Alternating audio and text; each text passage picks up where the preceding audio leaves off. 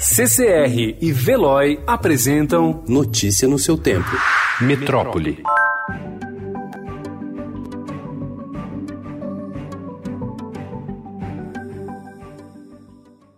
Semanas antes do pico esperado do novo coronavírus do Brasil, o Ministério da Saúde está com estoque zero de equipamentos de proteção individual, como máscaras e luvas, para distribuir a profissionais de saúde. A pasta aguarda a chegada de compras já fechadas e resultado de negociação com fornecedores do exterior. O governo federal aposta em plano de logística para, se for necessário, enviar aviões à China para buscar os insumos. O Ministério da Saúde informou ontem que detectou o registro do primeiro caso de novo coronavírus no Brasil em 23 de janeiro. Antes, a pasta considerava um diagnóstico divulgado em 26 de fevereiro como sendo a chegada da doença no país. O registro de janeiro é de uma mulher de 75 anos de Minas Gerais que morreu em decorrência da doença. A paciente foi identificada com base na análise de internações por síndrome respiratória aguda grave. 7.910 casos do novo coronavírus já foram confirmados no Brasil. As mortes pela doença passaram de 241 para 299 em 24 horas. O aumento das mortes em decorrência do coronavírus em São Paulo modificou a rotina do cemitério da Vila Formosa, o maior da América Latina. Funcionários relatam que o número de enterros diários saltou de 40 para 58 nas últimas semanas, o que significa uma elevação de cerca de 45%, metade deles relacionada à Covid-19.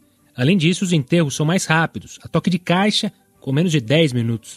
O aumento nas internações por síndrome respiratória aguda grave no país nas duas últimas semanas, entre 15 e 29 de março, aponta que o número de pessoas infectadas com o novo coronavírus deve ser maior do que o oficial, uma vez que os testes não foram concluídos e não há indício de um grande surto de outro vírus respiratório, e indica que não são apenas os idosos que apresentam um quadro severo.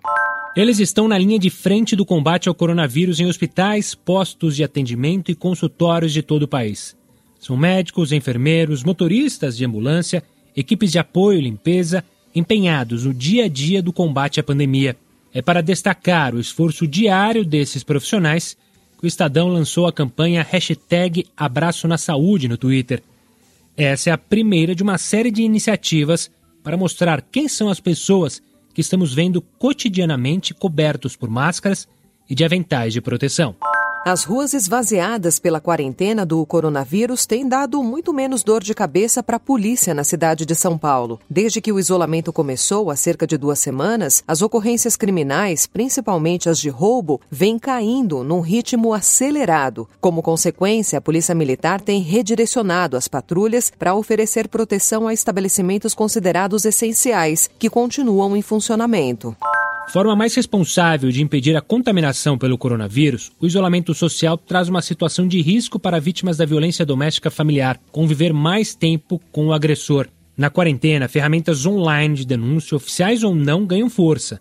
O governo federal pretende lançar ainda esta semana um aplicativo para denúncias de violência doméstica. Notícia no seu tempo. Oferecimento CCR e Veloy.